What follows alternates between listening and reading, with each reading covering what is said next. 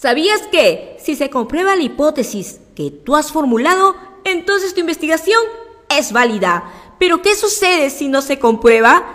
Es decir, si se rechaza la hipótesis que tú has formulado, bueno, déjame decirte que tu investigación también vale. En ambos casos, sea que tu hipótesis se confirme o se rechace, tu investigación es valiosa. ¿Por qué? Porque está aportando conocimientos.